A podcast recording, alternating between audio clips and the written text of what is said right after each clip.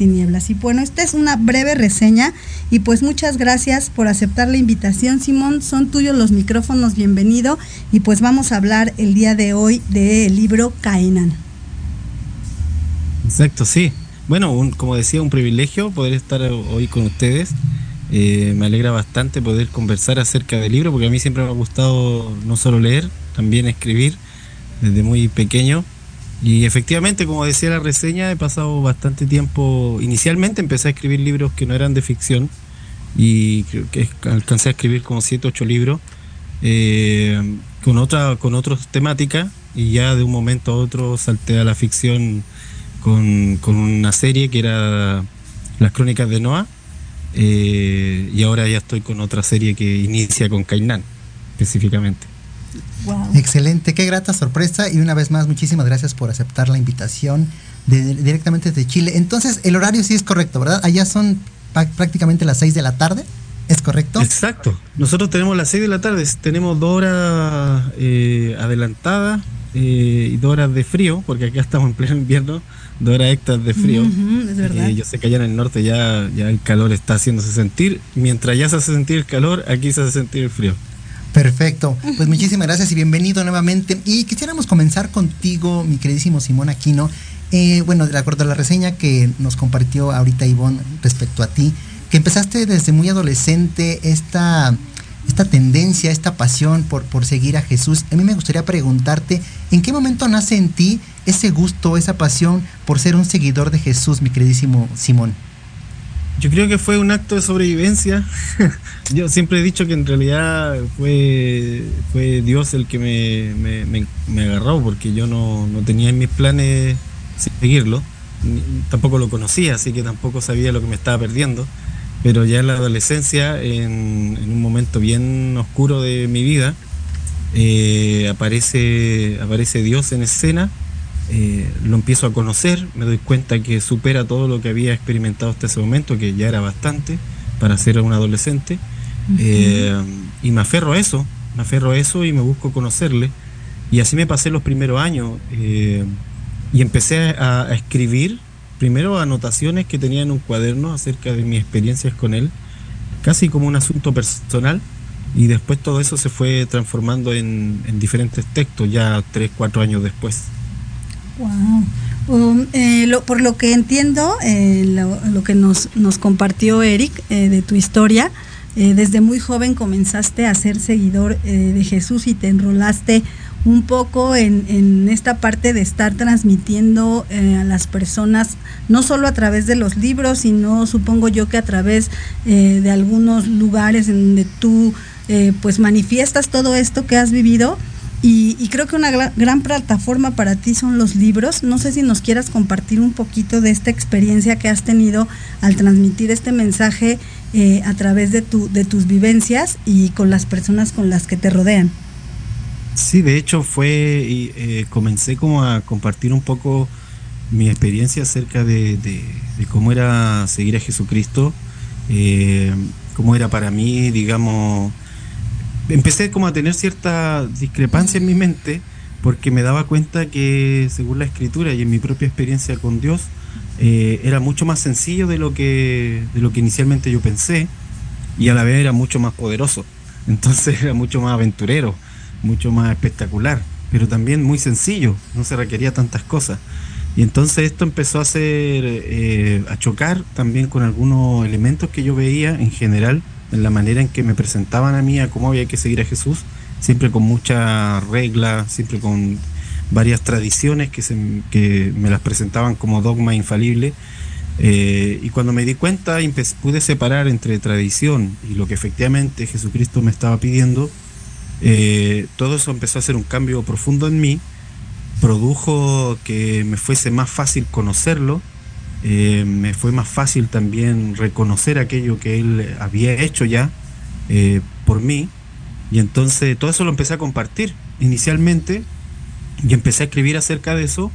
Y, en ese tanto empecé a, viajar porque habían personas que leían estos libros y entonces decían, bueno, ¿por qué no nos cuenta un poco más de eso?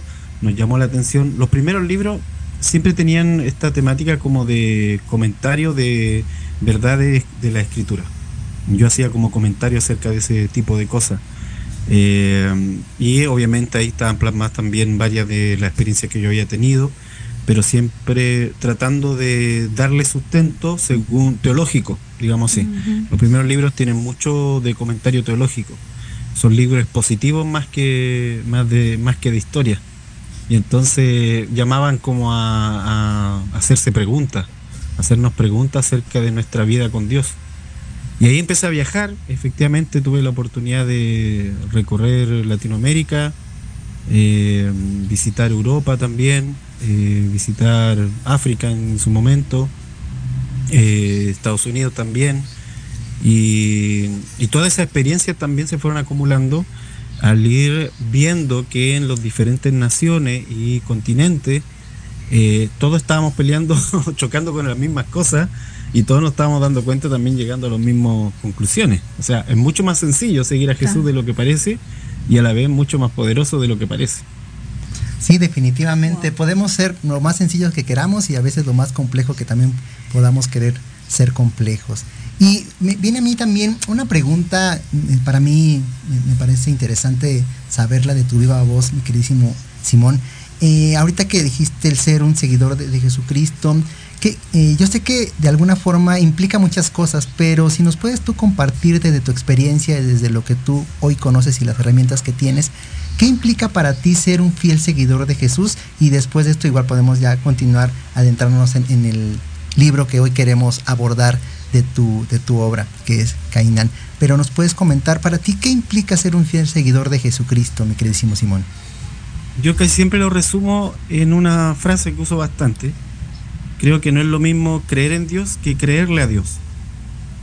Esa diferencia eh, me hace un seguidor de Jesús. O sea, pues todo el mundo puede creer en Dios. O sea, hay gente que celebra Navidad como una forma cultural y dice ahí estoy creyendo en Dios porque creí, creo que nació un día de diciembre, cosa que sabemos que no es así, nacido en otra fecha, pero digamos que esa es mi creencia y entonces eso me hace aceptar que hay un Dios. Bueno, todo el mundo puede hacer eso, y no está mal, no, no lo critico para nada, eh, pero otra cosa es creerle a Dios, creer lo que Él me está diciendo, primero en términos generales, de cuál eh, es su visión acerca de la humanidad y del mundo, eh, y segundo ya, cuando ya puedo entender todo esto, también creerle en cuanto a Él qué piensa de mí, cómo Él espera que yo viva mi vida y hacia dónde Él cree que debería dirigirme. Entonces ahí ya se pone mucho más personalizado el asunto y yo creo que ahí es donde uno empieza a seguirlo. Uno lo empieza a seguir en la medida en que empieza a creerle a él. Eh, y esta acción nos va a llevar, a mi parecer, y por lo que he visto no mucha gente más que logra creerle a Dios, eh, día a día, me, me, refiero que en la práctica sería yo me levanto en la mañana, tomo mi tiempo para agradecer, eh, tengo mi tiempo para escucharlo, para hablar con él, eh, para sacar de dentro de mí todo aquello que esté molestándome, impidiéndome vivir un día en gratitud. Y todo eso me va calibrando a poder entender su voluntad para mí en ese día. Y eso para mí me permite seguirlo. O sea, en la práctica lo estoy siguiendo. Estoy siguiendo hacia donde Él me quiere llevar. Y a eso me refiero cuando yo digo me considero un seguidor de Jesucristo. Eh, me considero un Jesús lover, digo también a veces. Eh, me considero un, hijo, en ese sentido también, hijo del Padre del Cielo, y estas son las cosas que me definen. O sea, incluso muchas veces yo no me he autodefinido por, por un concepto de religión X, ni evangélico, incluso ni cristiano a veces usado ese término, más prefiero usar el concepto de hijo de Dios, que es mucho más bíblico, mucho más escritural, eh, mucho menos contaminado por la historia porque desgraciadamente la historia ha contaminado los conceptos eh, y el campo semántico de los conceptos. Pero al yo hablar de soy un hijo o soy un seguidor de Jesús, es mucho más fácil para mí eh, posicionarme en donde estoy y también para el resto de la gente reconocer, bueno, ah, ok, entiendo, esta persona realmente lo que hace es que el eje de su vida es, eh, Jesucristo. Y, y eso es para mí el resumen de esto.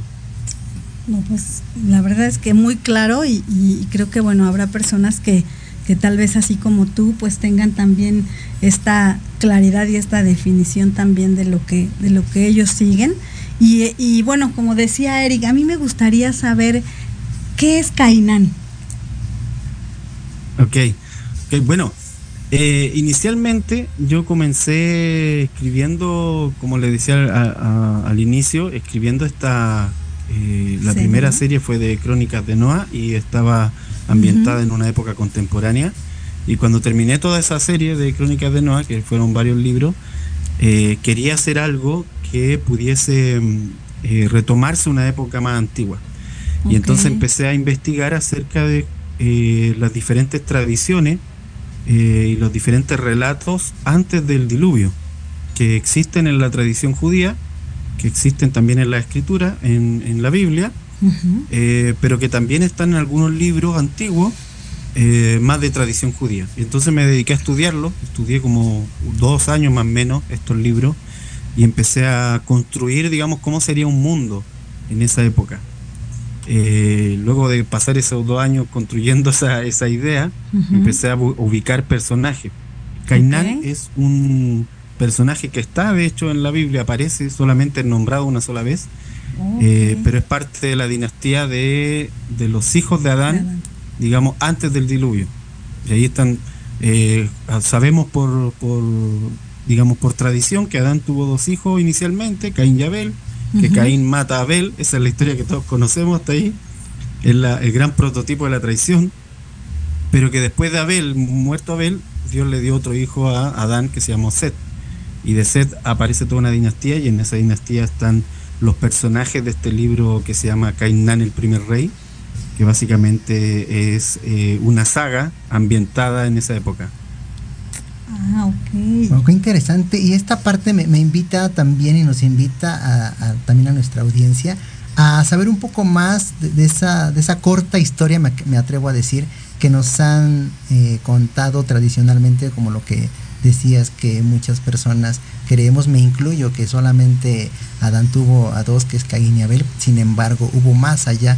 Y, también eh, ahorita que nos relatas y me gustaría y nos gustaría saber más acerca de tu obra, en, este, en, esta, en esta primera parte de esta, de esta trilogía, ¿qué, podemos encontrar o qué puede encontrar el lector a través de, esta historia de Cainán, Simón? Lo que nos puedas tú compartir, de tal forma que nos invites también a leerlo, porque me parece también un título interesante de abordar, de leer y de compartir. Sí, mira, eh, como decía, el libro Cainán está ambientado en esa época. Tiene también eh, como elemento interesante que es la época en donde aparecen los ángeles caídos, que serían ángeles que se, se han rebelado contra Dios y han decidido eh, procrear hijos. O sea que es un debate teológico constante, digamos, eh, de cómo fue esto, sucedió o no sucedió, en fin. Bueno, en el libro Cainán se da por hecho que sí sucedió y lo que hace es eh, construir el escenario de cómo sucedió. Y entonces, ¿y cómo, qué significó esto para la humanidad que ahora le toca sobrevivir frente a una estirpe o una especie nueva que aparece, que son los hijos de estos ángeles caídos, que son grandes gigantes y que amenaza con destruirlo? Entonces, el libro Cainán eh, primero sitúa a las personas en ese ambiente, en esa época, eh, una época también donde los seres humanos, según lo que cuentan las tradiciones y según lo que cuenta la misma Biblia, vivían más de 500, 600 años. Entonces igual tiene harto elemento interesante y era la razón por la que yo quería aventurarme a escribir algo así y también lo que me hizo que me demorara tanto en construir este, este ambiente, porque ¿cómo es un personaje que ha vivido 400 años? O sea, ¿qué hay en su mente? ¿Cuántas cosas le ha tocado vivir? eh, cuántos dilemas ha tenido que soportar. Entonces, desde, ahí estos personajes tienen una forma de ser, tienen una estructura social también, tienen una forma de comercializar, una forma de, una cosmovisión. Y en el libro Cainán se presenta todo este escenario, todo este mundo. Ahí el lector va a poder eh, reconocer esto y además se presentan los primeros elementos de, de lo que va a ser eh, el desafío de la humanidad por sobrevivir ante esta, ante esta horda de gigantes que, lo que quiere es destruirlos para ellos poder gobernar la tierra. Wow. Yo, a ver, lo que entiendo es una historia en donde tú eh, estás fundamentando todo esto con base en las escrituras eh, o en algunos libros, eh, pero también tiene un poco de ficción de acuerdo a lo que tú estás plasmando, o, o sí viene todo documentado y bueno, ya de ahí tú creaste la, la historia, o es de tu imaginación cada uno de los personajes, no sé, lo me llama la atención. Sí, hay, hay de las dos cosas. Eso es lo que nos permite, gracias a Dios, la ciencia ficción. Nos permite rellenar, digamos, rellenar los espacios donde no hay información. Lo difícil es poder hacerlo coherente, digamos, los espacios donde me toca a mí inventar qué es lo que, qué es lo que sucedió, cuál fue el diálogo que hubo. Tiene que ser coherente con un relato, en este caso, escritural o, por último, con las tradiciones. En la escritura es poco lo que se, se habla, un par de capítulos. Eh, lo que yo más hice en, cuanto a la escritura fue estudiar las raíces de las palabras que se usaban para poder enfatizar esos conceptos que se enfatizan en Génesis en el libro, en la historia. Y en la historia entonces hay, hay conceptos que, que, el lector va a ver que se están enfatizando continuamente de forma implícita. No, no están sermoneados, digamos, pero están en el contexto de, de las acciones, de, de la dinámica eh, que ocurre continuamente entre los personajes. Y por otro lado también, eh, revisando libros ya de tradición judía, libros como por ejemplo el mismo libro de Enoch, eh, que es un apócrifo, también tuve pasé harto tiempo estudiándolo, de hecho en, su, en, alguna oportunidad, aprovechando el estudio de ese libro, en una revista hacía comentarios acerca de ese libro, tenía una columna donde comentaba el libro de Enoch, porque estaba en, esa, en ese momento en donde lo estaba estudiando. Entonces, en base a todo eso, yo lo que hice fue construir un mapa, de hecho, de cómo sería esta tierra, eh, cuáles serían las cosas importantes para estas personas, qué los mueve, cuál es su como visión de Dios en ese momento. Estamos hablando de un grupo de gente eh, en el que la caída del hombre ha ocurrido hace poco. Entonces, cómo eso le impacta a ellos, cómo lo están visualizando eh, y en base a eso construir, digamos, un diálogo y una serie de eventos eh, donde siempre quede plasmado estos principios que sí están en la escritura. Ok, no, pues muy interesante la verdad. oye, y, entiendo, por ahí estaba también indagando, esta historia eh, se, se, desarrolla muchísimos años antes del diluvio, ¿es, ¿es cierto, Simón? Exacto, exacto. De hecho, Noé no aparece en ningún momento de la trilogía. Ajá. Eh, Noé no ha nacido. Eh, según según el conteo que uno puede hacer genealógico de, la, de, que la misma escritura nos presenta, eh, Enoch ya se había desaparecido cuando, cuando Noé empezó recién a crecer. O sea, Noé no se casaba ni tenía hijos todavía cuando Enoch ya no estaba. Entonces, eh, Enoch fue de los que, entre comillas, vivió menos, porque él en realidad no murió. Pero aquí en este libro, en Cainán, Enoch es un Enoch joven, un Enoch que tiene recién 50 años, que uno puede decir, oh, eso es, no es para un joven. Pero en este momento, tener 50 años es como tener 20, como tener 30 en esa, en esa dinámica donde la gente vive 800 años. Entonces, si uno revisa, por ejemplo, la escritura, eh, y a la par con libros, por ejemplo, con como el libro de los justos, el libro de Yacer, que es un libro de tradición judía, que también toma aspectos del Génesis, eh, va a notar que ellos tenían sus hijos a los 80 años, sus primeros hijos recién.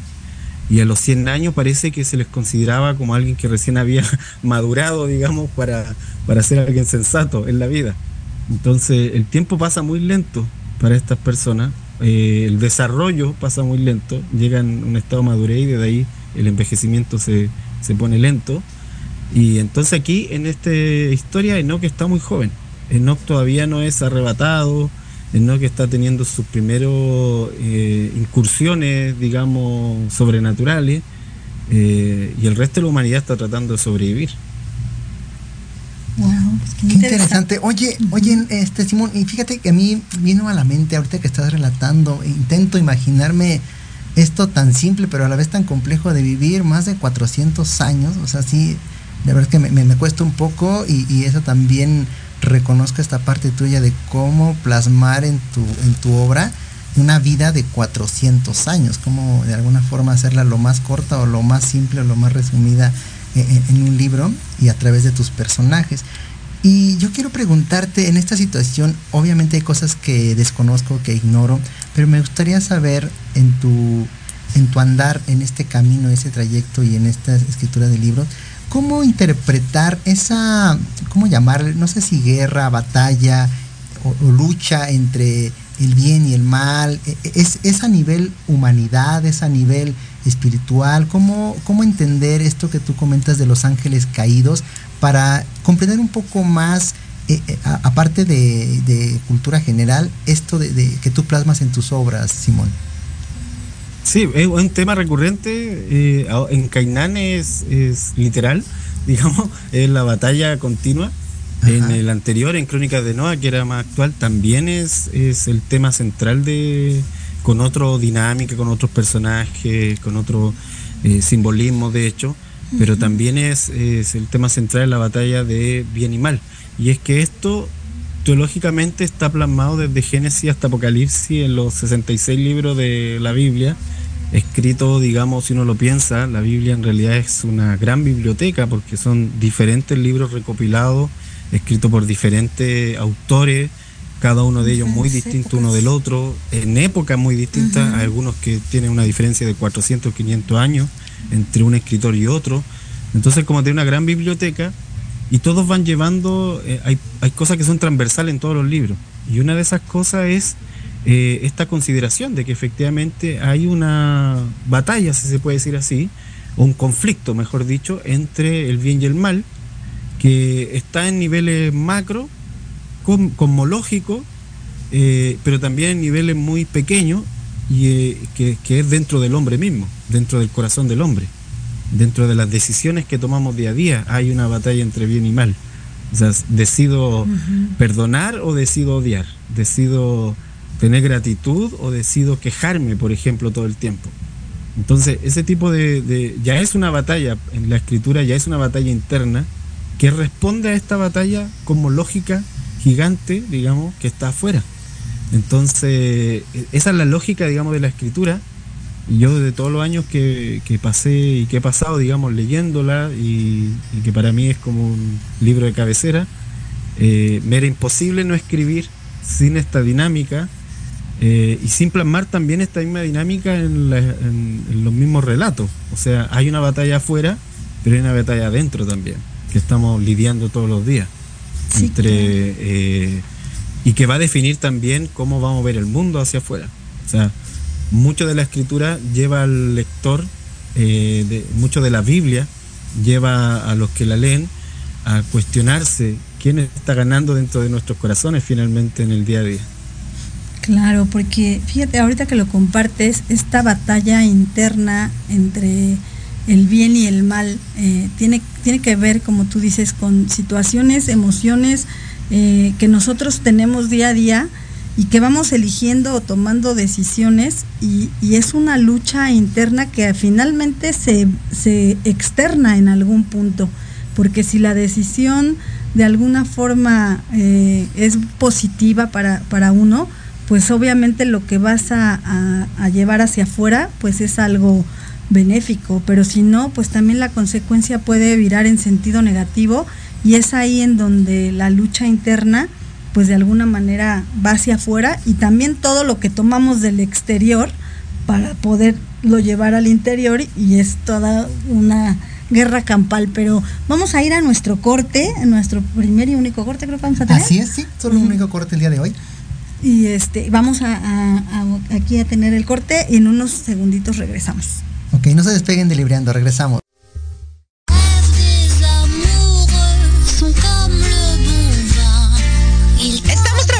nuestro México. Por eso, en Blanco Colima, nos esforzamos por seguir trabajando para ti. Con el objetivo de seguir manteniendo fuentes de trabajo y seguir ofreciendo nuestro servicio a todos nuestros clientes, abrimos nuestras puertas para llevar hasta la comodidad de tu hogar la experiencia Blanco Colima, con nuestros platillos, sabores y creaciones que tú ya conoces. Nos ponemos a tus órdenes con nuestro servicio de delivery y takeout. Tú eliges. También disponible en las apps de entrega rápida.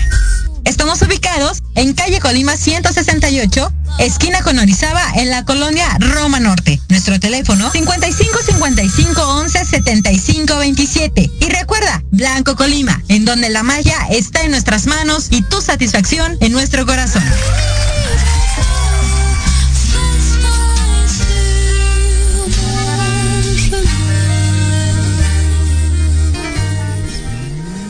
Un mundo cambiante.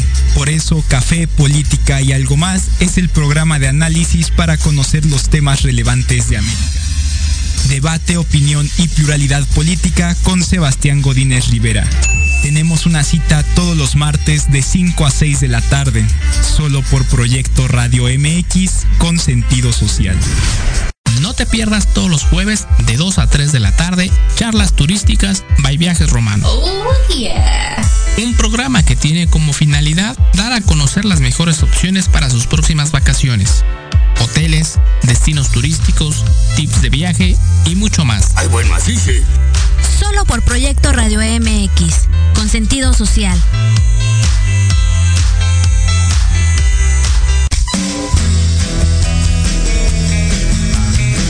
¿Te gustaría que tus hijos fueran adultos exitosos? ¿O qué tal tener una mejor relación con ellos? Todos necesitamos un apoyo de vez en cuando, ¿no crees? Soy Ana Trulín, subdirectora del Instituto UFI. Acompáñame todos los martes de 7 a 8 de la noche en De la mano con tus hijos y descubre cómo relacionarte con ellos desde el corazón. Por proyectoradiomx.com con sentido social.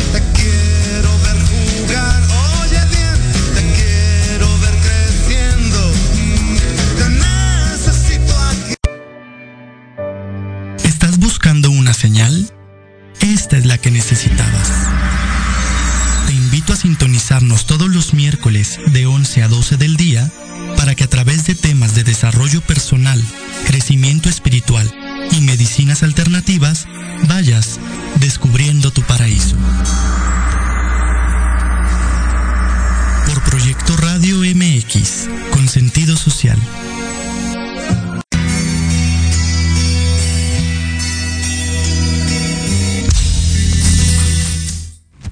Pues ya estamos de vuelta nuevamente para seguir platicando de este gran libro, Cainán. Y pues antes de, continuar, me gustaría eh, saludar a las personas que están conectadas en el Facebook Live y que nos están mandando saludos, que mandan pues bueno, muchos saludos a nuestro, a nuestro invitado. Nos manda muchos saludos Sandra Jones, nos, a ti y a mí, nos dice saludos Simoncita y Eric, un abrazo fuerte, fuerte. Un saludito a Vale y a Rolly, que son mis hijos. Muchas gracias, Sandrita, un abrazo también para ti. Eh, saludos también a Adi Sam, a Ángeles Morales y Martita Salgado nos dice que saludos a, todo todos en cabina y también pues bueno a nuestro invitado que ya está lista escuchándonos. Y pues muchas gracias los que están conectados, también los que están en la web, muchísimas gracias por acompañarnos, los que están desde Chile escuchándonos y los que están desde otros lados del mundo, pues aquí, aquí estamos y vamos a continuar. Y recordar también que los que no tengan oportunidad de escucharnos en vivo, estas grabaciones se quedan a través de las plataformas en YouTube, en Spotify y otras diferentes plataformas que ya en nuestras redes las compartiremos. Y aprovechando los saludos, quiero también mandar un saludo y una felicitación para todos los organizadores que tuvieron a bien organizar un bazar a favor de la salud del buen Emiliano que tiene por ahí un padecimiento bastante delicado. Ayer se hizo esta, esta colecta, este bazar en la vendimia de algunos artículos para poder subsanar, solventar algunos gastos que, implica esta situación de Emiliano. Saludos especialmente para Victoria Barbachano por su gran labor en compañía de toda su familia. Y bueno, pasando también a los saludos y a las felicitaciones, quiero mandar saludos y felicitaciones especiales, primeramente para Bárbara Álvarez por su cumpleaños que fue el pasado martes. También mandamos felicitaciones para Ale Domínguez, para Brenda Nájera, Miquel Bilbao también por su cumpleaños, Alejandra Lazzarini, Horacio Durán también, mi queridísimo y estimado Horacio, saludos a donde te encuentres, Jorge Trejo también, amigo, Vanessa Carrasco, que también fue invitada aquí en el programa de Libreando. Y por último, a José Juan Domínguez, saludos para todos ellos, muchas felicitaciones, muchas felicidades, feliz vuelta al Sony, que sigan cumpliendo bastantes, bastantes años más en compañía de sus seres queridos, gozando de plena salud. Y bueno, pues continuamos continuamos con nuestro invitado directamente desde Chile para continuar hablando de su obra de Cainán y de todo lo que nos pueda compartir en esta tarde.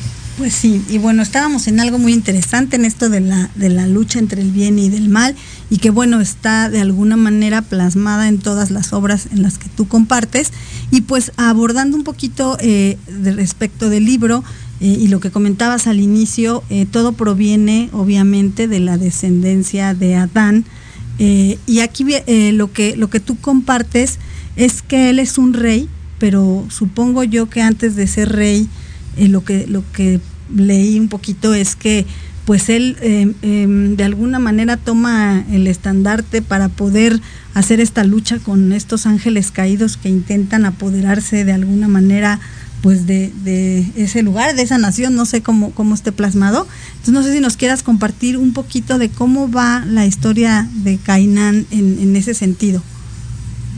Sí, el, contexto es que eh, efectivamente cuando uno puede ver, por ejemplo, la Biblia, que cuando Caín es, es encontrado que ha asesinado a Abel, eh, es desterrado de las tierras donde él está, entendiendo que el huerto que todos conocemos como el huerto de Edén, eh, es, ese huerto estaba en un sector que se llama Edén. El huerto era un aspecto de todo un sector que se llama Edén. Y Edén significa algo así como delicia, como un lugar fértil. Y entonces cuando Adán sale del huerto, según lo que nos cuenta la escritura, la Biblia, eh, cuando sale, él se queda alrededor de, este lugar, en Edén, a trabajar, digamos, la tierra y para poder alimentarse, y ahí se da la historia de Caín y Abel. Pero cuando Caín ha encontrado que asesinó a su hermano, entonces él es desterrado de, de ese lugar y se va. Y entonces en el libro el contexto es que efectivamente, tal también como nos explica la, escritura y la tradición judía, eh, Caín se apartó, construyó unas ciudades y, y, la gente que quedó cerca de donde estuvo el huerto en algún momento también construyeron aldeas y, y los seres humanos se fueron esparciendo. O sea, estamos hablando de una época de tiempo antes del diluvio que es donde ocurrieron por lo menos dos mil años, casi dos mil años. Entonces bastante tiempo eh, uno podría contar como de aquí al momento en que Jesucristo se hizo presente en la tierra, son casi dos mil años y ha pasado de todo en, ese, en esa época, en toda esa época. Imagínense lo que fue también en esta civilización que fue después eh, inundada completamente en el diluvio, pero que sí fue una civilización que tuvo ciudades, que tuvo herramientas, que tuvo una forma de hacer política, una forma de comerciar. Y entonces en estos dos campos en estos dos, en este contexto es que hay un grupo de gente que son la dinastía de Caín y un grupo de gente que son la dinastía de Seth. Y Cainán eh, es parte de, los comerciantes que hacen el intercambio entre estos dos grupos, eh, que logran, digamos, la interacción entre estos dos grupos que normalmente no, conviven entre ellos.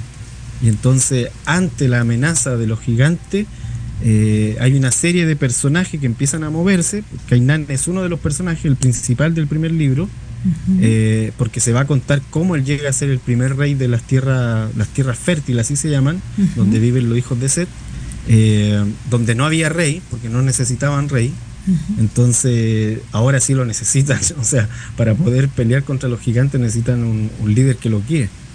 ¿Cómo llega en ese punto? Es lo interesante, porque Cainán tampoco quiere ser rey, le ha pasado de todo en su vida, entonces ni quiere ser rey ni quiere vivir, o sea, eh, la historia de él, digamos, es el centro del libro inicial.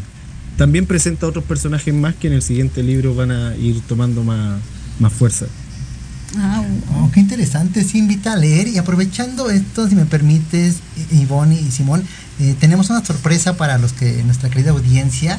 En, eh, en esta ocasión, Simón nos dio la oportunidad y facilidad de compartir un ejemplar dependiendo en dónde o quién se lo gane, este, ya sea físico o digital, ya lo iremos como eh, revisando, pero quisiéramos darle este, este ejemplar, este obsequio por parte de nuestro invitado, por el gran Simón Aquino, para quien nos diga y nos escriba a través del Facebook Live dos de sus obras del escritor Simón Aquino solo que nos compartan dos a través del Facebook Live para que se lleven este bonito ejemplar, ya sea físico o digital, dependiendo en dónde se lo ganen. Y con mucho gusto se los haremos llegar o también nuestro querido invitado se los hará llegar directamente desde Chile. Muchísimas gracias por escucharnos. Y bueno, se cierra este paréntesis, pero comentábamos, Ivonne, en, esta, en el desarrollo de este escrito de la historia, eso también me da, me da a pensar muchas cosas, entre ellas, Simón, cómo interpretar esa relación que tenemos los seres humanos al día de hoy O sea, después de muchísimos miles de años,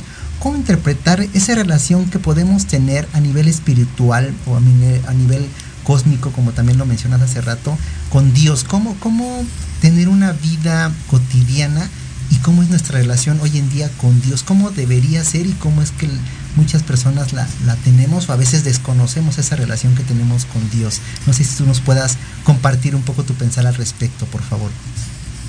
Sí, parte de, de la obra de ficción en mi caso, porque por ejemplo hay otro libro que se llama Girasol, que está muy dirigido a adolescentes, y ese libro ha sido trabajado por, por niños en, colegio acá en Chile. Eh, y parte de la obra es poder tener esta respuesta a modo de, a modo de ciencia ficción, que es mucho más fácil explicarlo sin tener que sermonear, mostrarlo mejor, mostrarlo en diálogo, mostrarlo en escena, mostrarlo en vivencia, eh, porque la verdad es que caminar cerca de Dios es mucho más sencillo, más fácil, y esa fue la gran labor finalmente de Jesucristo. Lo que pasa es que nosotros nos inventamos toda una arquitectura de tradiciones, que nos hace sentir que estar cerca de Dios es difícil, porque pensamos que tenemos que, digamos que cumplir 20 reglas antes de poder eh, hablar un poco con Él. Y en realidad no es así, es todo lo contrario. Y esa fue la gran labor de Jesucristo, o sea, Dios mismo encarnándose para decirnos, eh, solo tienes que creer, creerme a mí. Si me crees a mí, ya está todo listo. Y uno puede decir, bueno, pero a ver cómo, cómo eso es tan fácil. Así, es que ese es el asunto, es tan fácil que es difícil de creerlo. Es como tener un regalo al frente y nos dicen, bueno, ábrelo, pero tengo que hacer algo para abrirlo, supongo. ¿Cuánto hay que pagar para esto? No, no hay que pagar nada, si ya lo pagamos. Ah, ok, pero ¿y el manual? Pero ábrelo primero, si no, ¿cómo? Entonces, nosotros estamos ahí siempre en esa pelea de, que necesitamos hacer algo para poder eh, recibir lo que nos están ofreciendo. Y la verdad es que todo lo que había que hacer ya se hizo, lo hizo Jesucristo. Él mismo cuando muere en la cruz dice, hecho está, en su última palabra final, refiriéndose a esto mismo, ya está todo completo, lo único que hay que hacer es creerle a Él.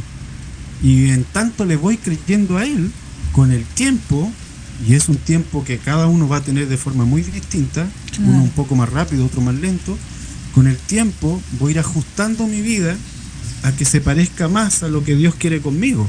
Pero esa no es la urgencia de Dios cuando Él viene a mí. La urgencia de Dios es que yo le conozca. Y entonces sabe Él que yo conociéndolo me va a ser más fácil ajustar esas cosas de mi vida. Entonces a veces nosotros queremos hacerlo al revés, queremos ajustar nuestra vida y después venir a Él. Cuando, eso es imposible. Y eso es lo más gracioso. Es imposible, no se puede. Intentarlo es absurdo. Es como que quiero aprender a nadar sin entrar al agua. No se puede. Hay que entrar al agua para aprender a nadar. Y esto es similar. O sea, si yo me acerco, le creo, y empiezo a vivir todos los días buscando escucharlo y acercarme más, no me voy a dar cuenta cuando mi vida se va a empezar a ajustar a, lo que él espera de mí. Y esa yo creo que es la forma más sencilla de poder decir eh, Dios está a la mano. O como Jesucristo mismo lo decía, el reino de Dios está aquí y está a la mano. Se puede tocar, se puede palpar. En el caso de estos protagonistas, por ejemplo, de Cainán, ellos están en, una, en un mundo en donde Jesucristo no ha venido. Así que Dios es algo muy lejano. No tienen a un Dios cercano. De hecho, el primero que le dice Padre a Dios es Jesucristo. Antes de él nadie le había dicho Padre. O sea, con, eso ya, ya debería todo decirnos, en verdad Jesucristo lo hizo muy cercano. O sea, él mismo nos enseñó a nosotros a, a Dios decirle Padre. Y eso ya nos acerca de otra manera frente a Dios que antes no existía. No había forma de que eso existiera, de hecho. Claro. Y aparte, bueno, creo que desde, digo, el sistema de creencias que tenemos los seres humanos, muchas veces creemos que acercarnos a Dios eh, es una condicionante de tengo que portarme bien para poder acercarme a, Dios y, o, o, al Dios que cada quien concibe de alguna forma, pero lo vemos más por en este sentido y entonces Muchas veces por eso se opta por tomar otro camino, otra dirección, porque creemos que hay muchas eh, reglas o ciertas conductas que debo de cubrir, que como bien tú lo dices, para poder conocer algo, pues primero hay que acercarse, es como cuando vas a probar un alimento y dices, es que no me gusta, pero todavía no sabes ni a qué sabe, ni siquiera lo has este, tocado con tu, con tu boca, y pues creo que tiene que ver un poquito con, con esta parte sin entrar como en temas religiosos, eh, porque bueno, cada, cada quien este, pues lleva cualquier tipo de religión, pero más bien yo creo que tú eh, lo que plasmas en, en, lo que estás conversando ahorita y en tu libro, más que un tema de religiosidad, lo veo como un tema de espiritualidad, como un tema de una cercanía con, con ese ser superior y que a través de la vida de Jesucristo, que para mí es un gran, un gran iluminado, un gran maestro, y, y como bien tú lo dices, eh, como tú lo concibes o como tú lo conoces, un, Salvador, en donde tú decides creerle y a través de él pues vas al Padre, que es lo que así interpreto. Eh, y creo que esta parte eh, nos lleva pues a, de alguna forma, a cuestionarnos, al menos yo, de, de cómo va mi, mi, relación con Dios, eh, con el Dios que yo creo, y de cómo va la historia, porque provenimos de ahí, o sea, de, eh, hay un origen y entonces no podemos negar ese origen y, y creo que la historia está para algo y, y, es un parteaguas para nosotros, pues la vida de todas estas, de estas personas, sobre todo, bueno, Jesucristo, que no por nada es el, el gran iluminado, y, creo que tú lo estás, eh, bueno, en, en, cuestión del libro, pues acomodando en esta parte espiritual y ya las personas decidirán si se meten al océano y aprenden eh, a nadar. Y creo que eso es algo muy válido, muy viable. Y, y, te felicito por, pues, por mostrar a través de estos escritos y a través de tus vivencias, porque por lo que veo, pues también haces, este, expones, o sea, eres un speaker en algunos otros lugares y habrá gente que siga la doctrina que tú llevas o bueno, la, el camino y creo que eso es muy muy válido y plasmarlo en un libro también es de valientes creo yo por por cómo está hoy la humanidad. Y, y, pues ojalá que este libro se pudiera extender no sé cómo cómo se venda no sé si está en redes este o en Amazon o cómo es que tú lo comercializas Sí, yo en realidad uso bastante Amazon porque me, me, ha ido muy bien con Amazon, en el sentido de que es súper práctico. Claro. Eh, la gente puede comprarlo, digamos, y ya Amazon se ocupa del envío y de todo ese tipo de cosas. El, al inicio, cuando, cuando no escribía ficción, sino que escribía libros más expositivos uh -huh. de diferentes temas, eh, ocupé editoriales al inicio y cuando ya pasé a Amazon me pareció mucho más práctico Amazon uno por, por lo que comentaba de que se, se, evita uno todo el todo el dilema de dónde dejo todos estos libros la editorial se evita sí, la eso comercialización no exacto la comercialización uh -huh. y todo. Y uh -huh. por otro lado también eh, eh, de alguna manera también Amazon imprime los libros que necesita. En cambio normalmente una editorial va a imprimir mil. Claro. si no vende los mil va a echar al fuego 800 500 400 libros así literal es papel que se va a ir al fuego eh, que, y no tiene sentido. Entonces, eh, también por ese lado me parecía mucho más, más sensato eh, ocupar Amazon y hasta el día de hoy ha funcionado súper bien. Wow, así que bueno en ese, en ese sentido, sí, claro. Amazon me funciona. Y hablando ahora. de envíos, fíjate que ya tenemos a nuestra ganadora, a nuestra queridísima Damaris Valiente, que nos comentó dos de tus obras, es Girasol y las crónicas de Noana. Así es que felicidades para Damaris y a través de nuestras redes sociales, si nos puedes escribir, Damaris, por favor, ya sea a través de Facebook o de Instagram, para uh -huh. darte la mecánica de cómo hacerte llegar este ejemplar que muy amablemente nos facilitó nuestro buen Simón Aquino. Muchísimas gracias también por darte la oportunidad de, de, escucharnos, Damaris. Gracias también a ti, Aquino, por darnos esta, este ejemplar a manera de obsequio y a manera también de que la gente eh, conozca más de tus obras, conozca más de tus de todo lo que tú predicas es de bastante valía para nosotros, para toda la audiencia y también este es un espacio para difundir ese tipo de obras. Y me quedé con algo, Ivonne, ahorita que, que, decías en la actualidad humanidad, que de pronto, no sé ustedes cómo lo, lo perciban, pero ¿cómo, cómo eh, esta pregunta es para ti, Simón, cómo ver esperanza en, esto, en esta época que en algunas partes del mundo, me atrevo a decir que casi en todo el mundo, de pronto se está como la humanidad deshumanizando. Cada vez hay situaciones o, eh, cosas más atroces, más que, que, no, por lo menos yo no doy cabida a ese tipo de actos.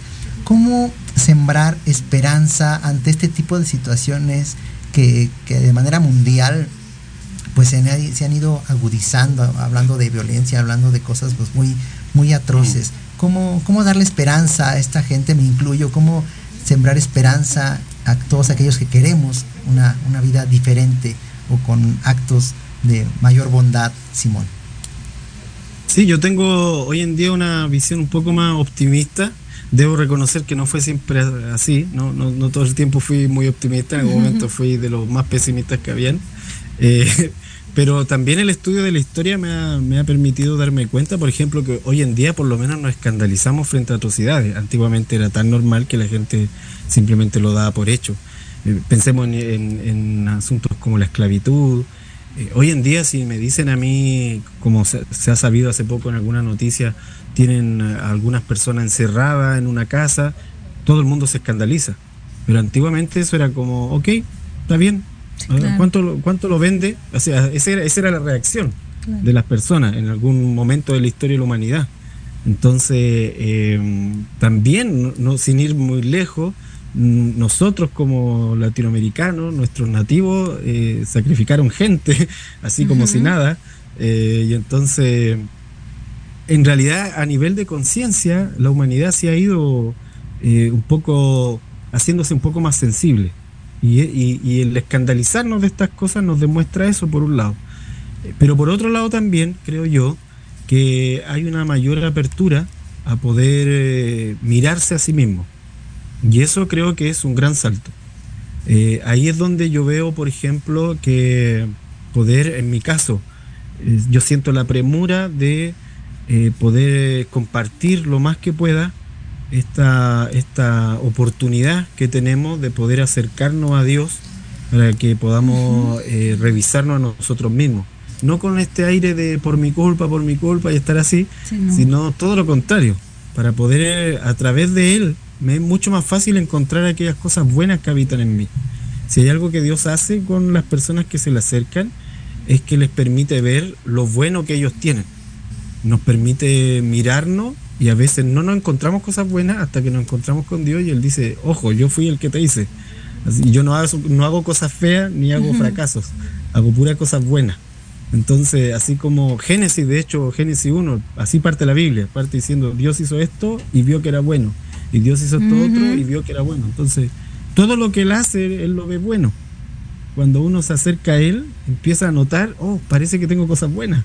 Y entonces, eso cambia la perspectiva si yo me veo bien, me es mucho más fácil ver bien afuera, encontrar las cosas que están bien afuera. Y para mí esa es la urgencia de poder compartir esto.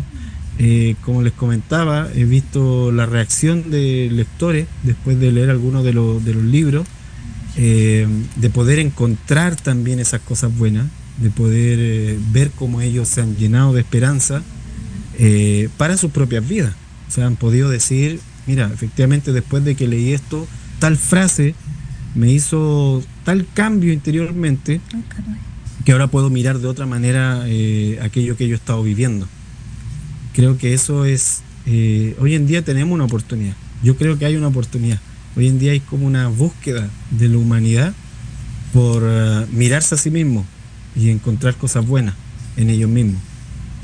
Claro. Wow, qué interesante. Sí, pues, finalmente también, como tú bien nos comentas, ¿no? Cada uno con sus diferentes herramientas, circunstancias, actividades, pues integrar a Dios en su vida cotidiana, al Dios como lo quieran interpretar y, y muy respetable lo que cada uno pueda, claro. pueda de alguna forma este, tener. Y bueno, de alguna manera también, Simón, obviamente lo que tú compartes, dices a través de todas tus conferencias también que has dado, por, por cierto, muchas felicidades por todo, todo ello. Pero eh, antes de, de, cerrar el programa, ya nos quedan unos minutitos, quisiera que nos compartieras a nosotros y a la audiencia en dónde te pueden sí. seguir tus redes sociales, Instagram, Facebook o alguna otra plataforma que utilices para poder saber más de ti, seguirte y obviamente poder adquirir tus ejemplares. Sí, yo normalmente uso Instagram, es lo que más estoy usando ahora, por un okay. asunto de tiempo, como que no me da, no me da tanto.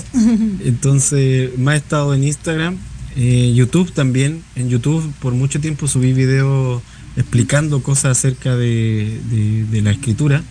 Okay. Eh, ahora solamente estoy subiendo en YouTube un podcast que hago con un amigo que se llama Biblia para gente pulenta, que es una frase muy chilena, pulenta es como decir para gente genial, pero uh -huh. en términos muy coloquiales. Entonces, y discutimos cosas de la Biblia sin, sin aire académico, uh -huh. sino eh, entre broma y broma la verdad se asoma. de eso se trata. eh, y entonces, en Instagram Simón Aquino, en YouTube también Simón Aquino. Eh, y ahí, ahí básicamente las personas pueden ver eh, en, lo que estoy en esos días. Súper bien. Y fíjate, me llama la atención ahorita aquí en el Facebook Live, Live y lo malo es que ya nos vamos casi, estamos a escasos dos minutos de cerrar la transmisión. Horacio Durán nos manda varias preguntas, la verdad, muy interesantes. Sin embargo, ya estamos por cerrar. Me gustaría mucho que te las podamos compartir y tal vez subir las respuestas este, a través de, nuestras redes para que bueno también las personas continúen eh, pues escuchando eh, tu, opinión respecto de estas preguntas que se me hacen muy interesantes. Muchas gracias Horacio. No las vamos a poder transmitir por el tema del tiempo pero las vamos a, te las vamos a hacer llegar para ver si nos las puedes responder.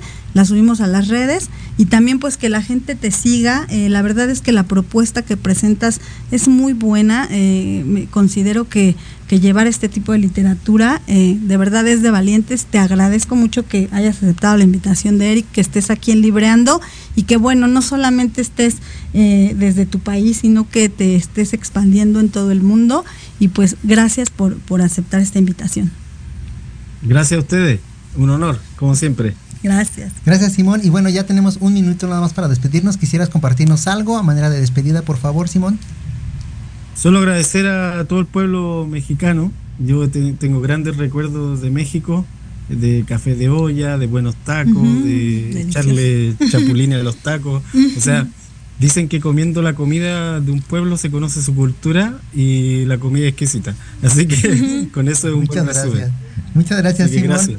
Y también saludos para todos los chilenos, saludos para todo, todo el pueblo chileno. Gracias a ti nuevamente por aceptar la invitación y bueno, nosotros nos despedimos con nuestra frase pregunta del programa. ¿Y tú? ¿Ya, estás libreando? Muchas gracias, gracias, saludos a Chile.